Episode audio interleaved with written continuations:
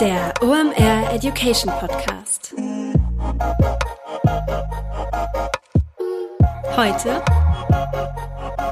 Ask Andre.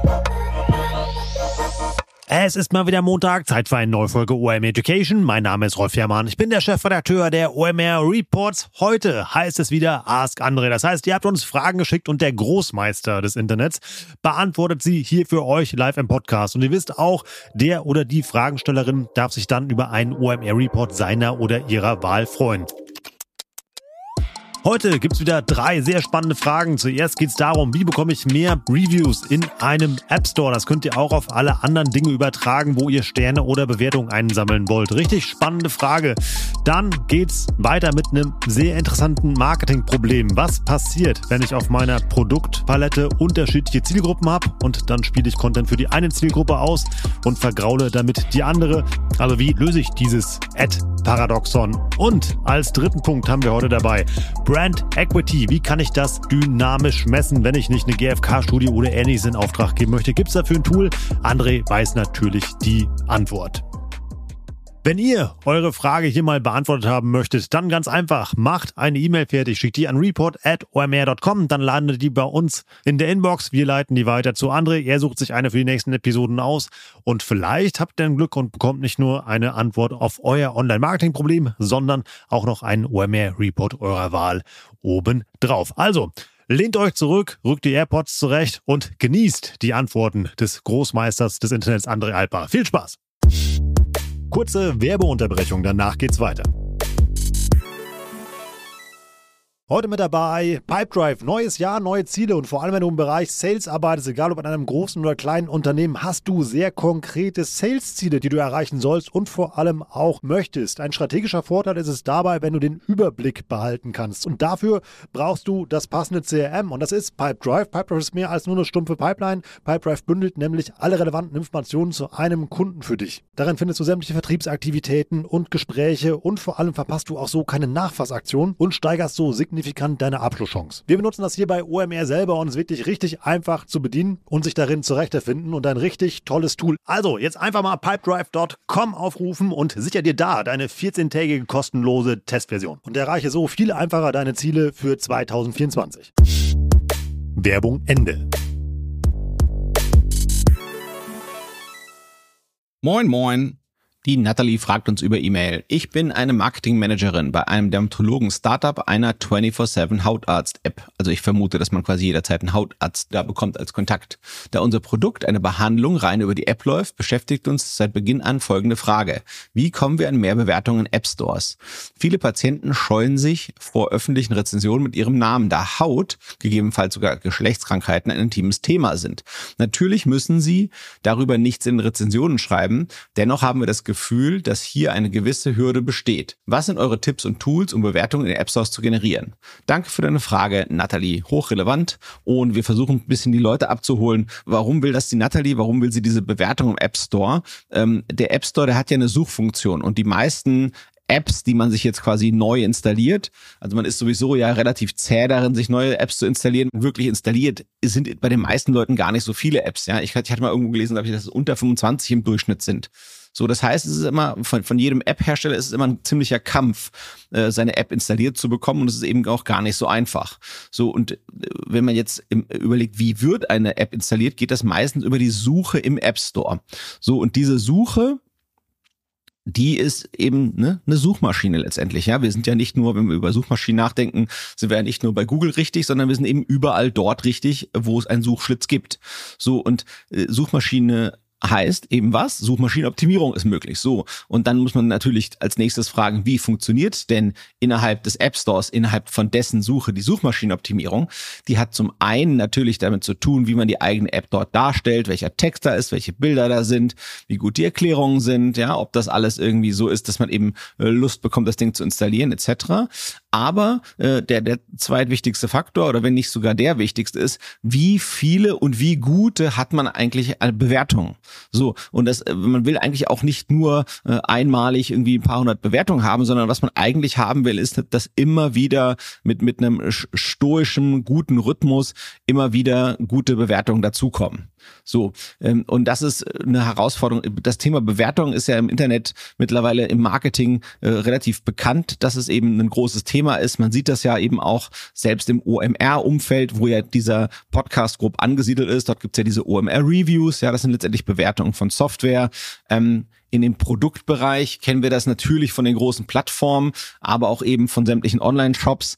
Ähm, wer in Online-Shop-Kontexten sich über Bewertungen interessiert, der sollte sich auf jeden Fall das Unternehmen Chimenio anschauen. Ich glaube, es wird so ausgesprochen, also C-I-M-E-N-I-O Com. Das ist ein Unternehmen vom Eugen Bunn. Das hilft dort eben äh, echte echte Produktbewertungen zusammenzubekommen. Aber im App Store ist das eben auch gar nicht so einfach, denn Apple guckt natürlich auch, bist du jemand, der diese App installiert hat, die du bewertest und benutzt du die eigentlich auch? Und dann verstehen die schon auch, was was eben echte Bewertungen sind und was nur irgendwelcher äh, Schummelkram sein könnte. So, das heißt, ich glaube, ich habe verschiedene Gedanken sozusagen für euch, Nathalie. Hm, das eine ist, ich würde den Leuten von Anfang an klar kommunizieren, hey, du hast meistens in dem App Store nicht deinen Echtnamen, ja. Das, das, also ich habe zum Beispiel meinen Echtnamen, aber ich bin eigentlich auch ein Exot. Wenn du dir anguckst bei anderen Apps, wer da so bewertet hat, das sind das ja meistens irgendwelche Nicknames. Man gibt sich ja öfter auf Plattformen im Internet äh, einen Spitznamen und häufig haben die Leute dann halt irgendeinen Spitznamen, den sie eben auch im Game Center im iPhone benutzen oder irgendwas ähnliches. Das heißt, äh, es können ohnehin nicht andere Leute ähm, äh, verstehen, wer sich hinter diesem Spitznamen versteckt. Ähm, ich bin nicht ganz sicher, ob man den Nickname von diesen App-Usern irgendwie in eure App bringen kann. Man könnte den ja im Idealfall, wenn das ginge, das müsste man aber recherchieren, das habe ich noch nicht gemacht, wenn man sagen könnte, hier im App Store ist dein Spitzname sowieso, ähm, es wäre toll, wenn du uns dort eine Bewertung geben kannst. Wie du siehst, äh, ist es auch eben äh, halbwegs anonym, weil eben ein Spitzname da ist. Ja, das heißt, ein Apple weiß schon, wer das ist, der da bewertet hat, aber keiner, der diese Bewertung liest, könnte einen Rückschluss äh, auf die Person machen, wenn da kein Echtname ist. So und das zweite ist, ich würde halt den Leuten äh, äh, versuchen, Hinweise zuzuspielen, was Sachen sind, die sie bewerten können, dass man dann eben sagt, hey, hier, ähm, du musst gar nicht über die Krankheit schreiben, sondern äh, äh, du kannst einfach noch sagen, haben wir dir schnell und zufriedenstellend weitergeholfen, ja? Oder äh, wie war die äh, User Experience in der App? Oder wie waren die Ladezeiten in der App? Oder über solche Sachen sprechen. Das kann man den Leuten sagen, hier, das sind doch, wir, wir würden uns freuen, wenn sie diese,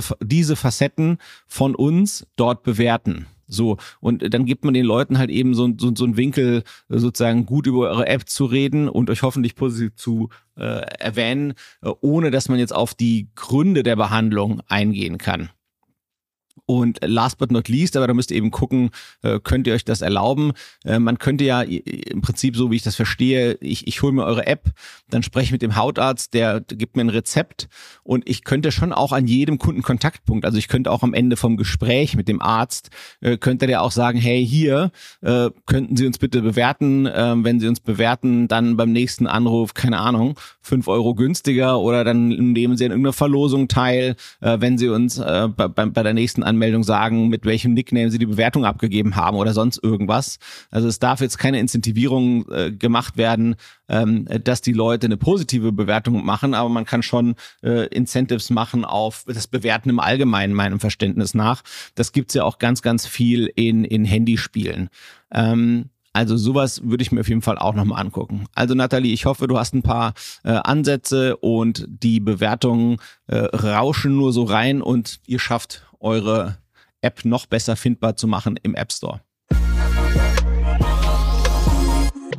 Der René fragt, uns via E-Mail folgendes. Wir stehen vor folgender Herausforderung. Wir sind ein Hersteller von Outdoor-Schuhen aus Gummi. Genau genommen von Gummistiefeln und Wanderschuhen, urbane Stiefel im Chelsea-Style und Trail-Learning-Schuhen. Das Mutterunternehmen sitzt in Norwegen. Für Dach, also Deutschland, Österreich, Schweiz, existiert eine eigene Vertriebsgesellschaft. Unsere Content-Strategie sieht aktuell vor, dass Markeninhalte und Materialien, also Werbematerialien, zentral aus Norwegen geliefert werden und in Dach etwas zeitversetzt aufgrund der klimatischen Unterschiede ausgespielt werden. Dazu betreiben wir eine eigene Facebook-Länderpage sowie einen separaten Instagram-Channel. Nun stellen wir fest, dass unsere Inhalte die unterschiedliche Zielgruppen, zum Beispiel Gummistiefel adressieren eher Familien mit Kindern und auf Trailrunning-Schuhe reagieren vermehrt sportbegeisterte Singles, konkurrieren. Spielen wir einen Themenblock im Rahmen eines Sportsponsorings für beispielsweise eine Berglaufwanderveranstaltung, verlieren wir Familien als Follower. Starten wir einen Takeover mit Family-Bloggern, so springen für uns die Sportler ab. Wir finden keinen Weg nach weiterem Wachstum. Was gibt es für Möglichkeiten, noch weiter zu splitten? Also für jede Zielgruppe einen eigenen Kanal scheint uns zu arg granular. Wir sind für jeden Tipp dankbar. Also gerne René. René scheint ein äh, Dienstleister zu sein für diese Firma, aber wir helfen auch Agenturen gerne. Wir haben ein Herz für Agenturen. Also ich glaube, erstmal, wenn man sich viele, viele, viele andere große Marken anschaut, dass man verschiedene Zielgruppen hat, ist extrem normal. Und es kann nicht immer jeder Content für jede Zielgruppe passen. So, und ich glaube, die beiden Beispiele, René, die du genannt hast, was mir in denen auffällt, ist natürlich, dass dann eine Zeit lang sehr intensiv, wenn ich jetzt so einen Sportwettbewerb sponsere, dann mache ich sehr intensiv über einen Zeitraum sehr viel Content nur für die eine Zielgruppe. So und dass man dann natürlich die anderen, äh, sagen wir mal, vielleicht thematisch nicht ganz so eng gebundenen Leute an diesem Thema verliert, das kann ich mir natürlich gut vorstellen. Und genauso ist das eben mit dem Family Blogger, der äh, den Takeover macht, der macht dann eben nur Family-orientierten Content. Ähm, und das passt vielleicht eben gar nicht so sehr für die Leute, die halt eben eher nur in reinen Sportthemen interessiert sind. Ähm, also insofern, ich glaube, es ist grundsätzlich kein Problem, dass man mehrere Zielgruppen hat, die sich eben nur leicht überlappen, so wie das eben eure Erfahrung ähm, zu sein scheint. Ähm, was, was für mich viel wichtiger ist, ist eigentlich, dass die, dass die Ansprache, dass die aus einem Guss ist, also dass eben nicht einmal gesiezt wird und einmal geduzt wird. Und der Rest ist in meinen Augen äh, kein Problem. Und ich glaube, was wichtig ist, ist, wenn man verschiedene Zielgruppen hat, dass man dann eben sicherstellt, dass man nicht zu sehr, zu lange nur für die eine Zielgruppe was macht, weil sonst fühlen sich wirklich die Leute, äh, sagen wir, eher, eher nicht mehr hingezogen zu folgen. So, das heißt, was ich eben machen würde, eine, eine, eine Möglichkeit, oder ich habe zwei Gedanken für euch. Ähm, das eine ist, dass man eben so einen festen Rhythmus hat, dass man sagt immer, keine Ahnung, montags ist immer der Familienmontag und äh, Mittwoch ist immer der Trade Running Mittwoch und so weiter, so dass man dann eben im Rotationsverfahren sichergestellt hat, dass immer etwas für jede der Zielgruppen kommt. Und ich glaube, es ist total in Ordnung, wenn eigentlich einer Marke folgen möchte, weil ich eben über Produktinnovationen von denen interessiert bin oder an Farbvariationen oder Verfügbarkeiten auch von Produkten, ähm, dass ich dann ab und zu auch mal Content sehe, der nicht für mich total relevant ist. Solange ich in, in mir die Hoffnung und die Erwartung äh, weiter klar ist, äh, dass da wieder Content kommt, der für mich relevant ist, dann bin ich auch, glaube ich, sehr offen dafür äh, hinzunehmen, dass manchmal auch eben Content kommt, der nicht für mich da ist. Und äh, da, das wäre auf jeden Fall eine Möglichkeit. Ähm, der zweite Möglichkeit wäre, äh, nochmal zu gucken auf äh, ob sich, und da müsste man quasi mal ein bisschen mehr in eure Daten reingehen, die ihr bei Meta habt. Ähm, hier geht's jetzt ja erstmal nur um Facebook und Instagram, also zu Meta gehörige Unternehmen. Was ich da machen würde, ist, ich würde mal in die Daten reingehen von der Facebook-Page und von der Instagram-Page, die ihr dort habt, und mal schauen, ob die sich vielleicht unterscheiden. Das heißt, kann man, es gibt ja immer noch das Klischee, und das könnte ja auch durchaus so sein, das kommt eben dann auf die konkreten Pages drauf an. Es könnte ja sein, dass vielleicht eure Facebook-Klientel vielleicht im Durchschnitt etwas älter ist, dann wüsstest du, dass dort eben eher, sag mal, diese Familien-Follower äh, äh sind. Und es könnte auch sein, dass auf dem Instagram äh, Kanal, den ihr dort habt für eure Marke, ein bisschen mehr jüngere Leute sind, die mit höherer Wahrscheinlichkeit Single sind, als in einer Familienkonstellation.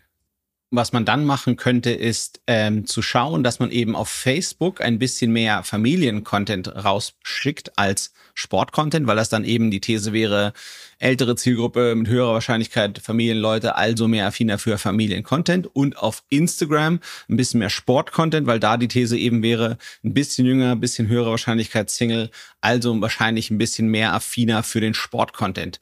Das wäre auf jeden Fall eine Sache, die würde ich mich mal angucken. Also eben so eine äh, Differenzierung nach Plattform, weil die Plattform jetzt mal von sich aus, aber dann hoffentlich eben auch in eurem Fall eine inhärent unterschiedliche, charakteristisch unterschiedliche Zielgruppe haben, was eben insbesondere das Alter angeht.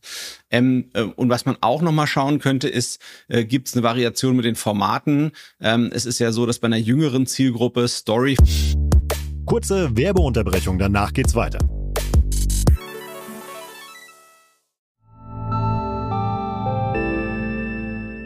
Werbung.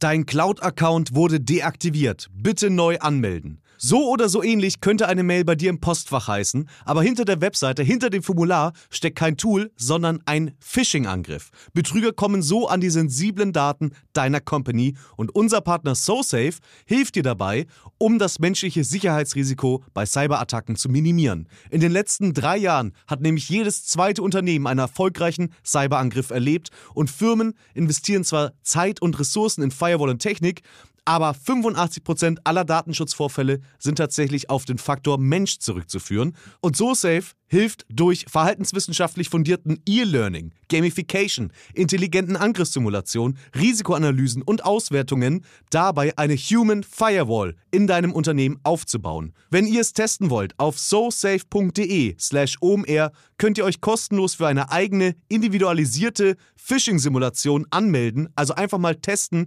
wie eure Klickrate im Unternehmen wäre auf solche Mails. Bisherige Unternehmen hatten da zum Beispiel 30 Prozent. Ihr könnt gucken, ob euer Unternehmen über- oder unterbietet. Alle Infos auf sosafe.de/slash omr. Werbung Ende. Werbung Ende. Formate ähm, immer noch besser funktionieren und bei einer älteren Zielgruppe, sagen wir mal, Posts und sag mal, ob nur Bewegtbild oder still äh, immer noch ein bisschen besser angenommen werden. Äh, und äh, ja, das ist einfach die Beobachtung, die sich breit machen lässt. Die Frage ist, trifft das eben auch bei euch zu? Das muss man eben überprüfen in, in euren äh, Zahlen, Daten äh, und Fakten, die euch Meta hoffentlich zur Verfügung stellt, in guter Form, sodass ihr es auch findet. Ähm, und dann könnte man eben überlegen, okay, wenn Story-Formate wirklich von der jüngeren Zielgruppe mehr geschaut werden, dann dort mehr Sport-Content und bei den Posts und äh, sonstigen Sachen, die man da klassisch im Feed durchlaufen lässt, dort eben mehr Sachen, die für Familien orientiert sind. Ähm, ein, ein, eine Sache möchte ich trotzdem zum Bedenken geben. Ähm, eure Vorgehensweise klingt ja jetzt so nach, hey, ich werde einfach organischen Content auf Social-Media-Plattformen publishen. Ähm, und, und dann erhoffe ich mir davon irgendeinen Fortschritt. Ähm, ich, ich bin hochgradig unsicher, was so eine äh, Strategie äh, angeht. Ich glaube, die ist aus einer Zeit, die nicht mehr ist. Ähm, ich glaube grundsätzlich, dass dass es da man, muss man sich vielseitiger aufstellen und pfiffiger handeln als eben nur so ein äh, regelmäßiges Publishen von Content auf einer Brandpage. Ähm, ich glaube, damit sind im Allgemeinen ähm, ähm, wenig Pokale zu gewinnen.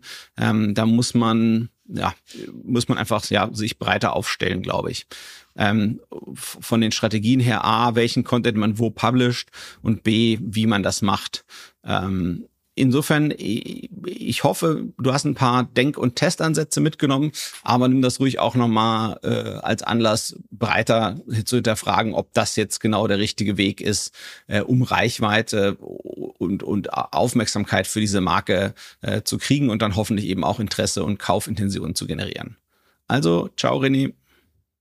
Der Kevin fragt uns über E-Mail. Gibt es Wege und Methoden, kanalübergreifend Brand Equity zu messen? Wir messen zwar auf einzelnen Kanälen wie DV360, also DV360 zu Deutsch, Brand Uplift, aber als Multichannel-Marketing-Team stehen wir vor der Herausforderung, wie wir den inkrementellen Uplift der Maßnahmen auf Programmatic, Paid Social, Paid Search, gegebenenfalls Organic Search und Out of Home aggregiert messbar machen. Konsumentenstudien wie GfK werden ab und zu gekauft. Doch sind diese nicht sonderlich flexibel oder data-driven. Ein permanent abrufbares Analysetool wäre hier cool zu kennen.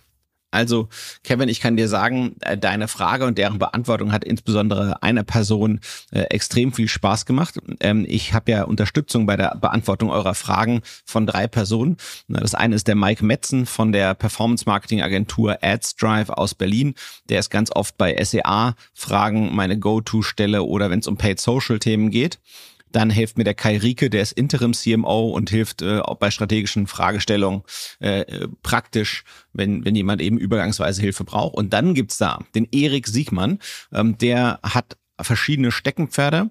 Ähm, eins davon ist, dass er eben Media Audits macht für Großunternehmen. Das heißt eben überlegt, ob die ihre Marketing-Spendings eigentlich klug allokieren. Also sprich, äh, geben die das Geld an der richtigen Stelle aus. Und der hat sich riesig gefreut über deine Frage. Der hat fast gegluckst vor Freude. Insofern ähm, kommt jetzt die Beantwortung im Wesentlichen aus der Feder von dem Erik Siegmann. So, also vielleicht mal, ich, ich versuche nochmal deine Frage zu erklären, damit wir mehr Leute ähm, abholen können. Ähm, was, was eine große Marke, was, was der wichtig ist, ist zu verstehen, wie gut kennt man mich eigentlich und wie gut findet findet man mich eigentlich? Und solche Sachen verstecken sich eben hinter dem denglischen Brand Equity. Ja, das heißt, was ist denn der Wert der Marke, der da ist? So. Und, und was eben an Kevins Frage unheimlich klug ist, ist diese Frage nach dem Inkrementellen. Ja, das heißt eben nicht, äh, dass ich zu irgendeinem Zeitpunkt frage, wie ich, ich, ich feuer meine Werbemaßnahmen ab und dann frage ich, Mensch, wie beliebt ist denn meine Marke oder wie gut kennst du meine Marke oder kennst du für das Thema diese Marke oder so, so ähnlich sind dann diese Fragen häufig gestellt. Und was dann eben recht dusselig ist, ist, dass man eben nicht versteht, was hat man denn an Unterschied mit den Marketingmaßnahmen bewirkt, sondern äh, es war ja auch irgendetwas vorher da, vor den aktuellen Werbemaßnahmen im aktuellen Zeitraum, sei es Quartal, sei es Jahr oder was auch immer. So, und das heißt, was, was, was man eben verstehen muss, ist, was ist Legacy, also sprich, was war eh schon da an Brand Equity, an, an Wert, der in der Marke gesteckt hat und was ist zusätzlich durch, entstanden durch die Marketinginvestitionen. Und das ist eben eine, eine dahingehend erstmal eine sehr, sehr klug gestellte Frage. Ähm, da freuen wir uns, dass wir so Hörer wie den Kevin haben, die solche Fragen stellen. So, und dann, äh, also der häufige Fehler, den hier, der hier gemacht wird, ist eben äh, äh, zu machen und dann zu messen und dann weiß man nicht, was eh schon da war. So, und was man eben, der, der kluge äh, Marketingverantwortliche oder vielleicht sogar äh, Finanzverantwortliche, weil der muss ja gucken, äh, ob die Investitionen sich lohnen. Also so ein, nicht nur der CMO, äh, so eine Rolle würde ich mal jetzt beim, beim Kevin vermuten, sondern auch ein CFO müsste eigentlich solche Fragen stellen, ne? weil der CFO, der ist ja finanzverantwortlich in den Unternehmen und der muss ja sagen, hey, hier, da wurden X Geld investiert, äh, haben wir denn mehr als X damit sozusagen an Wert geschaffen? Weil das muss das Ziel der Investments letztendlich sein. So, das heißt, man möchte diese Inkrementalität verstehen ähm, und das kann man nur über Zeit rein. Das heißt, wenn man sich äh, be bestimmte äh, Dinge, die man versucht zu erfassen, welcher Art auch immer, darauf kommen wir später, wenn man die immer wieder auf die gleiche Art und Weise über eine längere Zeit erfasst und dann eben schaut, äh, äh, was sind denn da die Veränderungen? So, und dann vielleicht noch eine andere Facette von der Frage von Kevin. Ähm, die großen Plattformen, sprich insbesondere Alphabet, also Google und Meta, die haben natürlich Werkzeuge, mit denen man das messen kann. Aber und, und, und viele von den Werkzeugen versuchen auch, also die sind vornehmlich gebaut auf der Historie der eigenen Marketingkanäle. Also sprich, denn Google funktioniert insbesondere auf Werbung auf deren Plattform, sprich Google, sprich YouTube und so weiter aber die versuchen auch, wenn die so ein Tool bereitstellen, dass das eben auch andere Marketingquellen äh, sozusagen mit einbeziehen kann. Es hat aber immer einen faulen Beigeschmack. Das wäre wie, äh, wenn zwei Fußballmannschaften äh, äh, gegeneinander spielen, aber die eine stellt den Schiri. Ja, dann hätte man halt immer das Gefühl, Mensch, der Schiri ist vielleicht eher für das eine Team. So, insofern, äh, es gibt halt eben kein gutes Werkzeug und das ist schon mal die schlechte Nachricht vorab die das standardisiert leisten kann, was der Kevin hier möchte, auch wenn das eine der spannendsten und klügsten Fragen sind, die eigentlich alle CMOs und CFOs stellen müssten. Ja.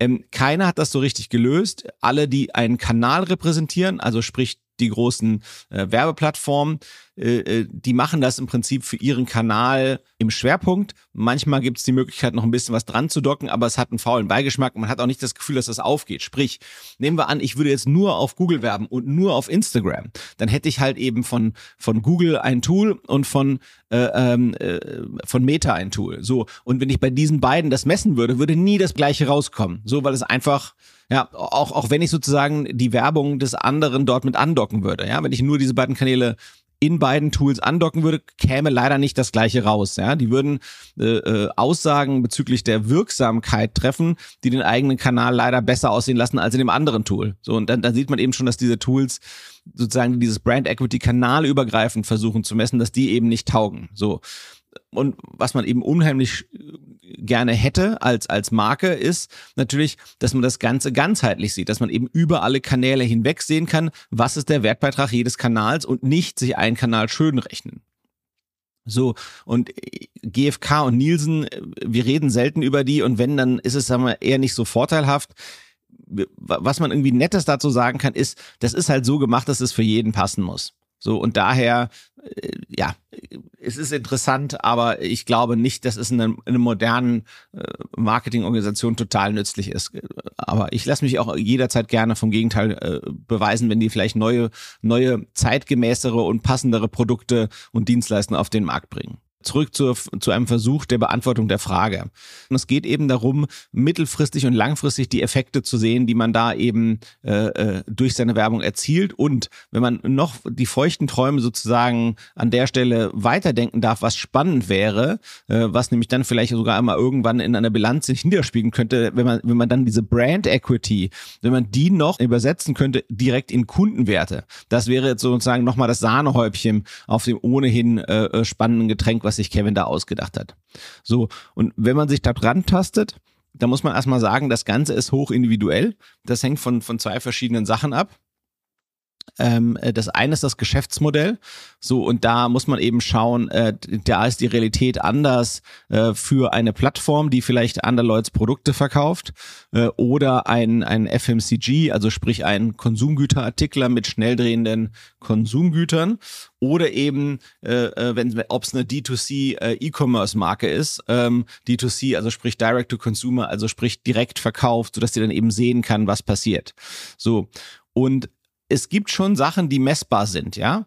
Ähm, und am Ende des Tages ist das, man, man, man hat ja, man hat ja durch die Online-Werbung ja schon noch einen Kontakt. Es gibt ja da eine Ebene, die messbar ist, ja. Es gibt die Session, ähm, äh, die man eben sehen kann. Und da muss, da muss man eben eben sehen, welche Leute erreiche ich damit, wie sind die, wie oft erreiche ich die, wie wertvoll sind die. Man muss sich im Prinzip selbst ein Modell basteln und das hat in der Regel zwei Elemente. Zum einen versucht man eben qualitativ daran zu gehen und zum anderen quantitativ. So und, und quantitativ, äh, quantitative sagen wir mal, Beweise, äh, da gibt's schon auch einige, die funktionieren. Ähm, und äh, sag mal, die einfachsten, die du dir gut vorstellen kannst, ist, dass du, dass du eben ähm, erfassen kannst, dass es mehr Suchen nach deiner Brand gibt. Das heißt, da hat sich auf jeden Fall irgendwas in der Wahrnehmung der Marke verändert. Oder dass du, dass du eben siehst, dass es auf äh, äh, organischen Rankings, auf generischen Keywords bessere Click-Through-Raten gibt, ja, weil äh, warum äh, passiert das so? Nehmen wir an, äh, du verkaufst keine Ahnung äh, äh, Socken und dann suchen die Leute coole Socken und da rankst du auf eins und das Ranking hat sich auch nicht verändert, aber von einmal erkennen die deine Marke wieder, weil du eben äh, Brandwerbung gemacht hast und dann klicken die darauf mit einer höheren Wahrscheinlichkeit. Und das ist eben das, was sozusagen äh, äh, messbar ist. Und ebenfalls äh, messbar ist auch die Retention im Sinne von, wie verändert sich die Wiederkäufe äh, oder Wiederbesuche der Website, wenn man eben nicht direkt transaktional kaufen kann. Ähm, äh, solche Sachen äh, sind da eben mit dran, äh, was, was eben auch noch geht. Das sind immer, immer so, das sind mal letztendlich kleine Schalthebel, aber die sind eben verhaltensbasiert. Und was ist eben spannend an allem, was verhaltensbasiert ist, ist es immer richtig. Es, es, es ist man kann das nicht bestreiten, dass es so ist. Was man neben diesen Brandsuchen noch anschauen kann, ist, mit welchen Worten in Kombination wird denn meine Brand gesucht? Sprich, ich habe vielleicht eine aktuelle Kampagne gemacht, da habe ich gesagt, hier, Andres kleines Online-Lädchen verkauft jetzt auch Socken, was ich vorher nicht gemacht habe. So, und dann gucke ich, ob die Leute suchen Andres Lädchen und Socken. Ja, so und damit habe ich dann eben auch, kann ich dann eben auch sagen, hey, hier, da hat sich irgendwas in der Wahrnehmung meiner Marke verändert durch meine Marketingmaßnahmen. Das kann man mit verschiedensten Tools machen, ähm, äh, vor allem aus dem Analytics-Bereich. Mit den Tools kann man arbeiten oder auch eben äh, für die Suchmaschine eben auch mit Tools wie Systrix äh, oder ähnlichem. Da kriegt man viel von diesem verhaltensbasierten ganz gut raus. So, aber was natürlich das Hässliche am quantitativen beweisbaren Sachen, diesen diesen regelbasierten Sachen ähm, die lassen natürlich Fragen offen. So, und was man dann eben machen würde, ist, dass man eben parallel äh, arbeitet mit irgendeinem um Online-Umfragetool und da eben äh, ja, kluge Fragen äh, immer wieder kontinuierlich stellt auf eine ähnliche Zielgruppe. So was ich da immer interessant finde, sind solche Sachen wie so ein NPS-Tools, also Net Promoter Score, ähm, also sprich wie wie wie das sind ja oft so äh, Momente, wo man eben Wechsler, äh, äh, potenzielle Markenwechsler versucht äh, anzusprechen äh, als eine von den vielen Möglichkeiten oder auch eben Bestandskunden oder wiederkehrende Kunden oder eben äh, wirklich qualitative qualitative, ordentliche Umfragen mit, mit YouGov. Man versucht einfach auch ganz klar vorneweg Fragen zu stellen auf, auf den Landingpages und versucht den Charakter äh, der Besucher da wiederzuerkennen und zu sagen, hey, hier bist du ein Wechsler, kommst du von einer anderen Marke zu mir, ähm, kaufst du zum ersten Mal ein hochwertiges Produkt. Das sind, das sind also alles, was dieses Qualitative ist, das würde man eben im Unterschied zu dem vorherigen, was verhaltensbasiert war, würde man das hier auskunftsbasiert nennen. So, da ist natürlich auch, äh, nichts hat nur Vorteile, sondern hier ist der Vorteil, ähm, äh, dass, dass man eben, äh, sag mal, ein bisschen mehr das Warum erfassen kann, aber äh, es sind natürlich da alle möglichen Bias drin. Also sprich, die Leute äh, sind sich nicht ganz bewusst, warum sie was antworten auf eine gewisse Art und Weise. Äh, manchmal zum Beispiel will man auch Sachen so beantworten, dass das eben vorteilhaft für einen aussieht. Und äh, auch wenn man, auch wenn da keine Menschen involviert sind bei so einer Umfrage, bei, bei so Umfragen oder so äh, Sachen, die quasi in so Gesprächsrunden erfasst werden, da ist das mit den Biasen noch viel schlimmer, weil man da dem Interviewer gefallen möchte oder den anderen interviewt werden oder so online durchgeführt mit sowas wie YouGov oder, oder einem NPS-Tool ähm, wie ZenLoop oder sowas in der Richtung. Ähm, da ist das schon ein bisschen nüchterner, neutraler, aber trotzdem ist es so, dass man manchmal eben nicht genau Auskunft über das erteilen kann, was man im Verhalten dann wirklich wieder machen würde. So, und was man eben macht, ist sich letztendlich ein Mischmasch-Modell selber basteln aus eben diesen, diesen qualitativen Herangehensweisen und den quantitativen. So, und, und das Problem, was du beschreibst da, Kevin, das haben ganz, ganz viele Leute und es ist wirklich äh, von, von jedem guten CMO und CFO ähm, müsste das eigentlich der beste Winkel sein, um anzugreifen. Insofern, ich würde dir empfehlen, dich bei dem Erik Siegmann zu melden. Die Firma dazu heißt Digital Forward.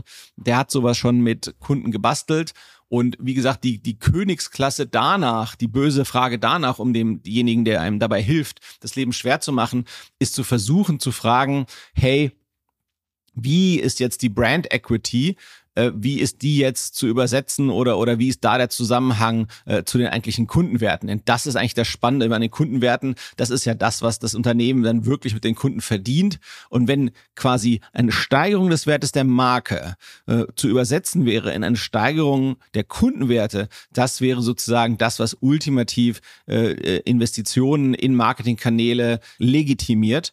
Und das müsste die absolute Königsklasse äh, des digitalen Marketings von heutzutage sein. Also Kevin, äh, vielen Dank für diese äh, wirklich erheiternde und äh, schöne und schwere Frage und viel Erfolg bei der kontinuierlichen kanalübergreifenden Messung eurer Marke. Das war wieder richtig spannend. Ich habe eine Menge gelernt. Ich hoffe, ihr auch. Wenn ihr in einer der nächsten Episode auch mal euren Namen und vor allem auch eure Antwort auf eure Frage aus dem Bereich Online-Marketing hier im OM Education Podcast hören wollt, dann macht einfach eine E-Mail fertig. Mit eurem Online-Marketing-Problem schickt die an report.omr.com. Wir leiten die weiter an André und mit ein bisschen Glück bist du in der nächsten Episode mit deiner Frage dabei und bekommst die Antwort auf die Stelle, wo der digitale Schuh drückt. Obendrauf gibt's auch noch OMR Report deiner Wahl und die drei glücklichen Gewinner und die Gewinnerin sind heute die Nathalie, der René und der Kevin. Freut euch über eine Ausgabe eurer Wahl. Dazu noch ein kurzer Hinweis in eigener Sache. Wie kommt nicht nur ihr drei, sondern ihr alle da draußen an die OMR Reports. Das ist ganz einfach omr.com slash Report. Da findet ihr eine breite Bibliothek von unseren OMR Reports zu den relevantesten Online-Marketing-Themen. Das Besondere an denen ist, die schreiben wir hier nicht im Elfenbeinturm und überlegen, wie könnte das denn gut funktionieren. Nee, wir suchen die cleversten Köpfe der Branche und ihre Cases, tragen die zusammen in einen sehr praxisnahen Leitfaden und ihr könnt das direkt eins zu eins umsetzen, was in den OMR Reports steht. Die bekommt ihr nicht nur in Digitalversion, sondern die könnt ihr jetzt auch als Prints kaufen. Checkt das einfach mal aus. Gibt's zu den gängigsten Themen von Facebook Advertising bis hin zu Amazon Marketing, Talent Acquisition, Gen Z. Also schaut da einfach mal rein. Sind mittlerweile über 20 Titel aus den ihr auswählen könnt. Und jetzt wisst ihr, was kommt. Der gute alte Gutscheincode Warenkorb. Mit dem bekommt ihr auch noch 10% auf euren OMR Report. Also jetzt mal springen auf omr.com slash report, eure Ausgabe aussuchen und dann das Gelesene direkt umsetzen. Wenn ihr uns hier supporten wollt, dann lasst gerne fünf Sterne bei Apple Podcasts zum Beispiel da oder auch bei Spotify. Und wenn ihr Bock habt, schreibt ihr noch eine kurze Review dazu. Schaut auch mal hier an Frank Panzer, der das gemacht hat, mit einer sehr, sehr netten Review auf Apple Podcast für dieses Format. Vielen Dank an dich, Frank, und auch an alle anderen, die dieses Format hier supporten. Ich bin Rolf, das war OM Education für heute. Tschüss aus Hamburg. Ciao, ciao.